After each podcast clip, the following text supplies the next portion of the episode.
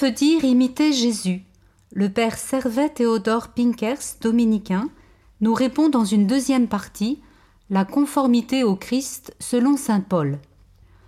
Dans l'Épître aux Romains, saint Paul place la conformité au Christ au cœur même de l'œuvre de Dieu en faveur de ceux qui l'aiment. Et nous savons qu'avec ceux qui l'aiment, Dieu collabore en tout pour leur bien avec ceux qu'il a appelés selon son dessein.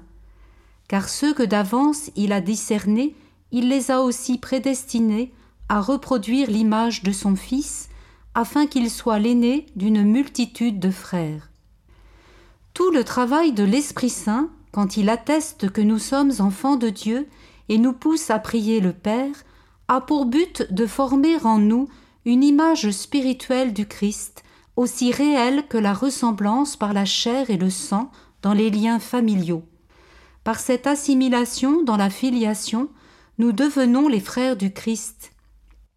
Il est significatif que ce passage aboutisse à l'hymne adressé à l'amour de Dieu, dont saint Paul nous parle dans l'Épître aux Romains, qui nous séparera de l'amour du Christ. La conformité est l'œuvre propre de l'amour. La doctrine de la conformité au Christ selon l'Épître aux Romains trouvera son application concrète dans la catéchèse morale des chapitres 12 à 15. Paul l'introduit en employant un terme étroitement apparenté à la conformité qui a donné notre métamorphose et veut dire littéralement transformer, acquérir une nouvelle forme. C'est le mot employé pour la transfiguration de Jésus. Ne vous modelez pas sur le monde présent, mais transformez-vous par le renouvellement de votre esprit pour discerner quelle est la volonté de Dieu. Les traits précis de la conformation au Christ dans la vie des chrétiens seront donc fournis par l'exhortation apostolique centrée sur l'agapé. Le thème de la conformité à l'image du Christ est très évocateur il nous réfère à la création de l'homme, à l'image et à la ressemblance de Dieu, puis à la primauté du Christ, car il est l'image du Dieu invisible, premier-né de toute créature.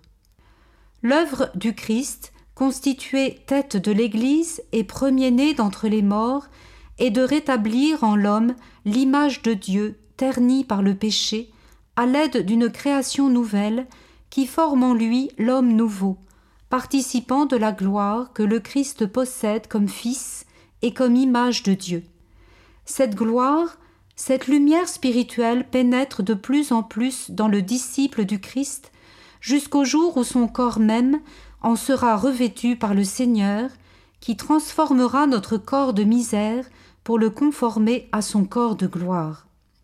Il y a aussi une dimension personnelle qu'acquiert le thème de la conformité au Christ, à cause de lui, j'ai accepté de tout perdre, n'ayant plus ma justice à moi, mais la justice par la foi au Christ. Le connaître, lui, avec la puissance de sa résurrection et la communion à ses souffrances, lui devenir conforme dans sa mort, afin de parvenir, si possible, à ressusciter d'entre les morts. Nous sommes ici à la racine même de la spiritualité paulinienne, la foi au Christ, source de la justice de Dieu en nous et cause de notre participation à sa vie, à ses souffrances, à sa gloire.